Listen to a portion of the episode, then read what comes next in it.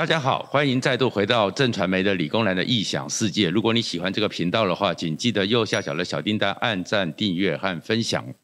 我们最近这段时间呢，这两个月因为疫情的关系，台湾人在关切疫情，但是没有注意到，其实在台湾附近的很多的局势已经重大改变。而这最大的改变是什么？一直前篇都讲说台湾海峡是最危险的地方，但是现在中国已经呛虾。也许日本才是全世界最危险的地方，甚至于可能是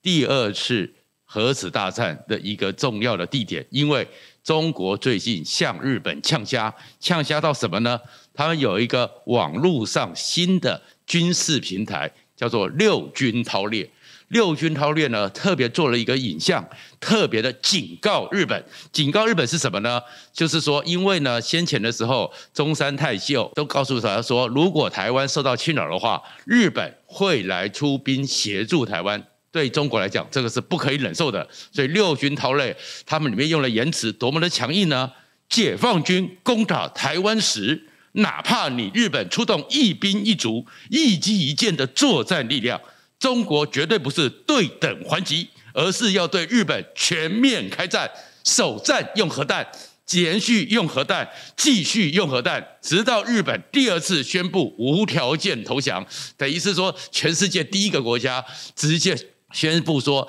中国要对日本做核弹的攻击，要把日本炸到。而且他说，全世界只有你日本曾经受过原子弹攻击，我会让你再去尝试回忆到这样的一个状况。六军韬略讲这么凶，大家想说这是在干什么呢？马上就人家想到，难道是因为要想要接替胡锡进，我们最喜欢的胡锡进的地位吗？为什么会这样子讲呢？因为呢，先前的时候，当中山泰秀麻生太郎呢，也他讲说要协防台湾的时候呢，胡锡进也动没条啊。胡锡进呢，他前一段时间大概在三个礼拜前呢，传出来说。中国已经决定他要被退休了，所以胡锡进这样一个胡总编辑的地位，谁能接呢？当时胡锡进呢就跳出来写了一篇文章，正告日本。现在不是一八九四，现在不是一九三一，现在不是一九三七，中国已经站起来了。只要你敢再出兵台湾，我要歼灭你在台海的自卫队，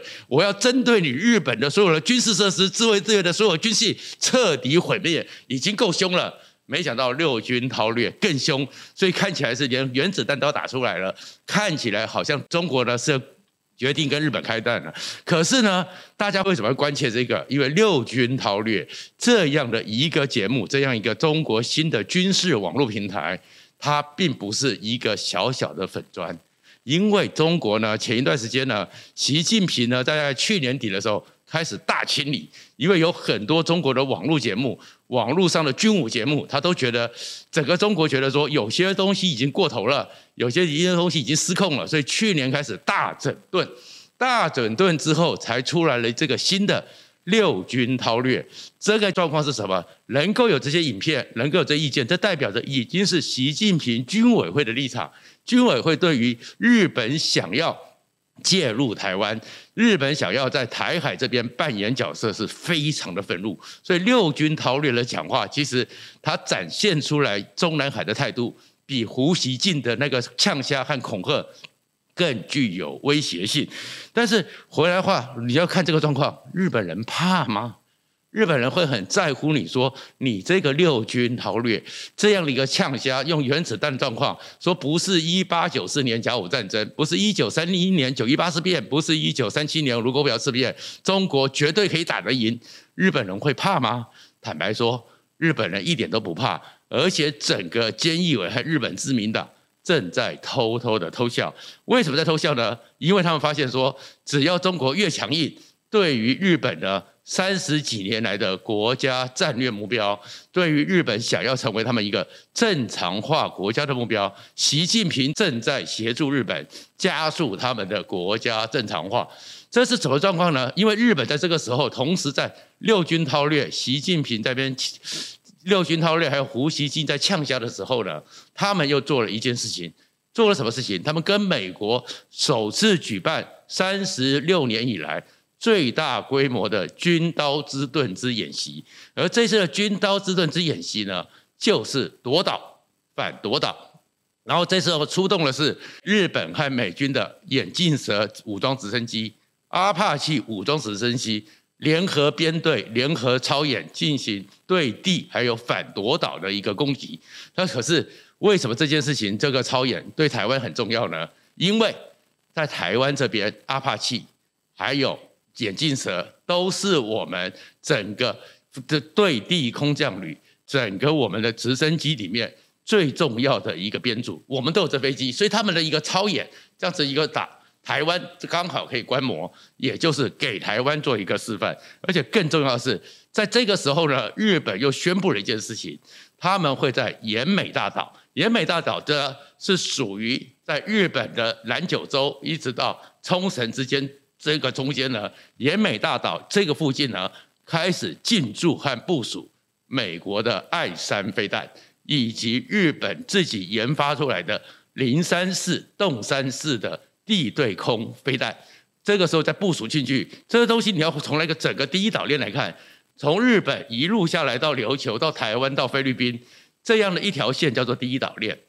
宫古岛这边已经在做部署，台湾这边当然在守住，然后现在连这个奄美大岛都部署这样的 V 二三飞弹，就代表着完全去控制。中国的飞机进入第一岛链，越过第一岛链，等于是你呛得越瞎，那日本当然有理由说我要做好防卫，所以日本还可以趁机把它的军备给部署下去。奄美大岛就本来叫做天堂之岛，它的风景非常美，可是呢，刚好在这个时候，九州一直到琉球这个大概几百公里、将近一千公里的海上呢，再放一个据点。爱山的能力我们都知道，它是很强的反拦截，洞山也不简单。洞山飞弹呢是日本自制的，那日本自制的它就是对空拦截，然后它这做出来之后，美国当然有跟日本做技术上的合作，而这个技术上的合作里面更重要的一点是说，它曾经呢在做完之后，就过去一两年之内拿到美国新墨西哥州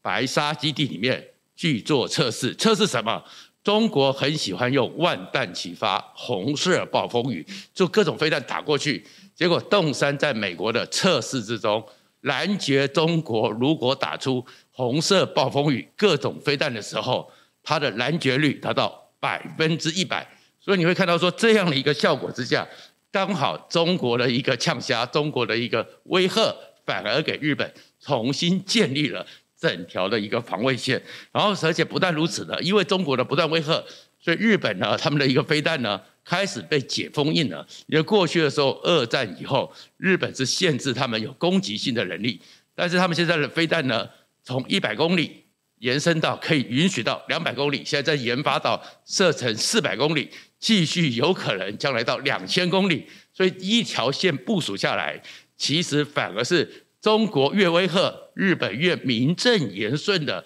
把第一岛链彻彻底底从过去的消极性的被动的侦查防御，变成积极性的一个铁墙、一个铁球，把你给挡了下来。然后这个时候还不但如此呢，日本更特别的是，他在二零一五年开始呢，把台海问题还有宫古岛钓鱼台的状况写入他们的国防白皮书，他们叫做防卫白皮书。当时里面还写的呢东西是什么？东西是西南有事，西南有事，因为从日本来看，西南就是琉球岛、宫古岛这边。然后台湾呢，到底要不要纳入他们的美日安保条约？但是现在呢，他们就变成整个台海情势跟他们西南有事息息相关，开始变成是美日安保条约的一环。所以这个时候，反而习近平加速了日本这样一个正常化。因此，他们在最新版的自卫队的防卫白皮书里面，过去是在中国篇里面。台湾问题、钓鱼台问题放在里面，这次直接拉出来，台湾从中国里面拉出来，等于是呼应了中山泰秀和麻生里面所讲的，其实日本和台湾是兄弟，是朋友，已经开始正式的往把台湾视为一个正常国家的政治实体这条认知开始往前进，所以整个状况里面都是习近平，你越凶悍，但是你真的有能力。造成威吓，还是促使人家捡到机会趁机发展，这都是习近平要去处理的。那回来的话，其实为什么讲说这件事情，习近平这样的一个动作，给这菅义伟，给整个日本人非常高兴呢？事实上，菅义伟现在他所做的任期是安倍晋三提前下来的。今年到了十月底的时候，整个日本要做改选，国会议员要改选，然后菅义伟的任期也到。而这个时候，其实日本是因为疫情的关系，东京奥运终于要办，可是这也是史上第一次，观众很少，甚至没有观众。那没有观众，他们当时投资了那么多的资金，准备五 G 的转播，准备各种的那个设施，各种的观光客都没有了，经济受到重大冲击。所以他们在开始有一些先期的选举里面，自民党的选情没有这么好。而这个时候，如果外面有敌人，战争就是和平；外面有一个非常强悍的敌人，那这个时候。整个日本人就会巩固起来，所以反而会有助于菅义伟变成是一个强势的领袖，然后自民党在这个过程中掌握到更大的国会和日本民众的支持度。更何况中国越凶，你要看最近的皮尤做了一个全世界重要国家里面的一个调查，里面最讨厌中国的已经是日本了。讨厌中国程度达到百分之九十，所以在这个时候，你中国越翘瞎，就越有助于菅义伟的整个选举。所以你会看到说，菅义伟他们抓到这个形势，如果内部里面的治安、内部里面的经济，他没有能力好好的，因为疫情的状况，没有能力立刻拉高的时候。习近平就是他的最大助选员，所以菅义伟正在复测是二零一九到二零二零蔡英文选举的时候，习近平来助选同样的一个模式。也因为这样子，所以我们台湾呢，当然就会这样，因为支持台湾就等于是呼应了日本人讨厌中国这个情势。所以你看，一下子 A 力先来一批。再来一批，再来第三批，拼命的往台湾售台湾疫苗的欠缺，日本人看到了，那这样子的东西，中国越生气，整个日本人反华的情绪越高，其实对菅义伟有用的。但是更重要的是，他们想要利用这个状况，解决到日本失落三十年，整个国家发展失去目标，失去一个安顿的一个很重要的一个战略因素。大概日本呢，在二战之后结束之后，战争这个状况是日本很大的一个伤痛。接下来后面又被美军占领，在美军占领之后，因为韩战的爆发，所以日本经济因为韩战的关系，成为美国的后勤基地。加上冷战，所以在这个过程中，日本赚到了，发达起来了。然后以日本的工业上的精细能力，很快的在六零年代开始复苏。从六零年代到八零年代。日本那时候就重新充满了自信，整个国家充满了自信，而且呢，因为战争的关系，他们对于这个被限缩这样一个非军事化国家、非国防化国家的一个状态，其实人们呢也就接受了，因为只要发展好经济，在国际上有实力，在经济上、在工业上、在科技上能够引领世界，他们照样是第一。到了一九八零年代，Japan as number one，日本的 GDP 逼得美国。最后对他出手，一九八五年的广场协议，让日本的整个经济从此受制，整个经济崩下来，然后开始日本呢，我们从九零年代一直到现在为止，失落的十年，失落了十年，失落了十年，连续失落了三十年。可在这个失落的过程中呢，让日本更痛苦的是什么？最早的时候是日本呢，邓小平在一九七几年到一九八零年去日本，然后他们觉得说，哎，中国是他们可以发展的地方，他们协助中国，但是没想到中国呢，也在这个二十一世纪之后，GDP 超越日本，日本不但没有拿到第一，变成第二，第二之后变成第三，所以日本内部里面充满了沮丧，而沮丧之后，经济又没办法成长，加上整个国家呢，失去了一个。整体的一个目标和整体一个奋斗的状况，所以日本其实到了九零年代之后，开始了一个中性化的社会。日本人他们过去传统留下来的武士道精神、菊花一剑、阳刚的精神，慢慢的消失了。日本对于未来的话，所以我们会看到日本很多人开始呢不工作，开始。不不存款，甚至不交往，不交什么，反正很多什么蜗居族啊，什么族都在日本，因为经济没有办法。然后日本整个状况，安倍晋三有三支箭，要拉起经济，要拉起什么都很难。年轻人充满了，没有充满那么强烈的过去日本人千年以来他们那个强悍的积极进取精神。所以这时候日本的自民党和右派想到了一个方法。找一个状况重振日本，而重振日本的方法就是正常化国家，而正常化国家第一个关卡就是要让日本能够突破过去的非国防式的一个宪法，让他们能够开始去介入国际事务，而在介入国际事务里面，更重要就是在国际上重新找回影响力。还有日本就是三十年来一直想要推动修宪，想要变成是扮演着国际上重要的角色，让他们重新找到他们所谓的大和稳。可是这里面国际形势变化很多，终于因为习近平上来了，因为习近平开始美中对霸，所以有很多时候你中间的小国在这个时候，日本是非常敏锐的做了选择。开始往美国靠过去。最早的时候，他们以为可以靠向中国，从中国获利。但他们很快的发现，说完全跟着美国走。当美国在亚洲的一个已经不是看门狗了，是一个先锋队长，反而赚到。所以你会看到，当中国开始二零一五年开始从美国开始重返亚太，开始绕着中国做包围网的时候，先去突破了缅甸。突破了越南，突破了东协，还有很多国家之后，你发现有个国家非常快，就是日本。你去缅甸的话，你会看到很多时候他们机场里面所售的很多设施，不是兰格安的三星，就是日本的工业、日本的企业捐赠的，协助开始，然后在马来西亚、在泰国，透过安倍晋三刚才以前的各种状况去交往。拉起东协，甚至连越南重建海军，越南的海警队、日本的海舰船都是日本捐的。那事实上，日本呢，二战的时候呢，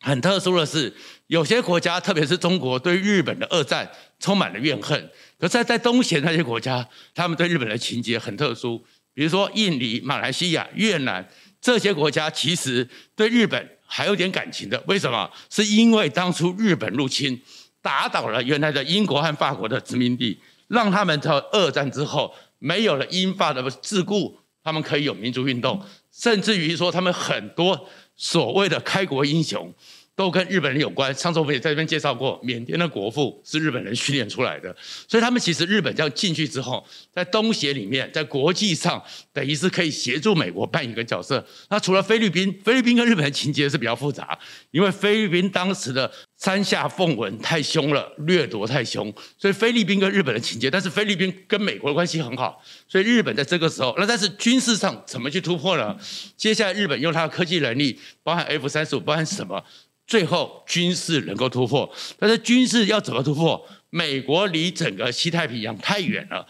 鞭长莫及。如果日本能够当一个最前线的队长，这时候就找到机会。而这样一个队长里面，美国为什么会放手？亚洲国家为什么觉得说，哎，让你日本更强大一点，也许可以压制中国？这样的需求都是因为习近平这段时间越拉越高，甚至你看原原子大战、世界竞技都敢这样子讲的时候。日本现在正的往前走，所以习近平会加速到日本的正常国家化。因为再这样下去的话，日本修宪，从这个选举里面可以预估，整个菅义伟、整个日本的选举，自民党会得到习近平的鼓励，让他们得到更多的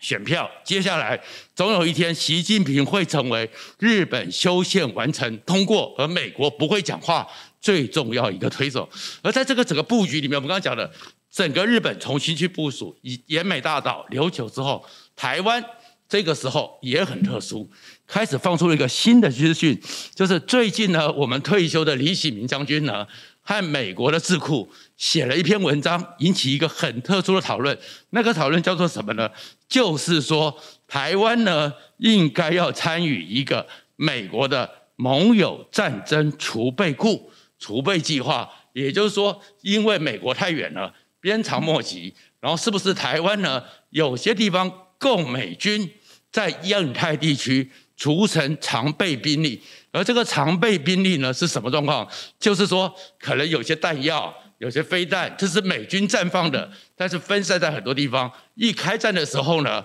就可以用，甚至于在紧急的时候可以给这些盟国加以使用。而这个状况就是最近从二零一七年的时候，以色列。就已经有好几个基地，美国就在那边储存了设备，供以色列随时可以取用。但是那个叫做美军战存，不叫军事基地。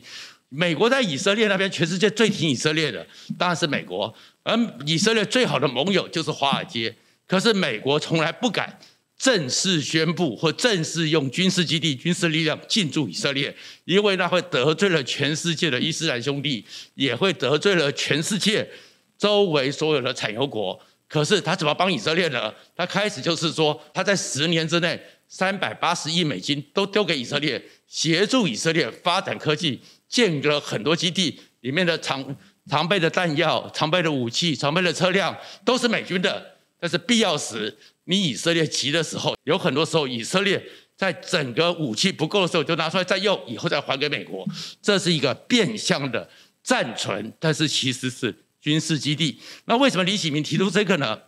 一九九零年以后，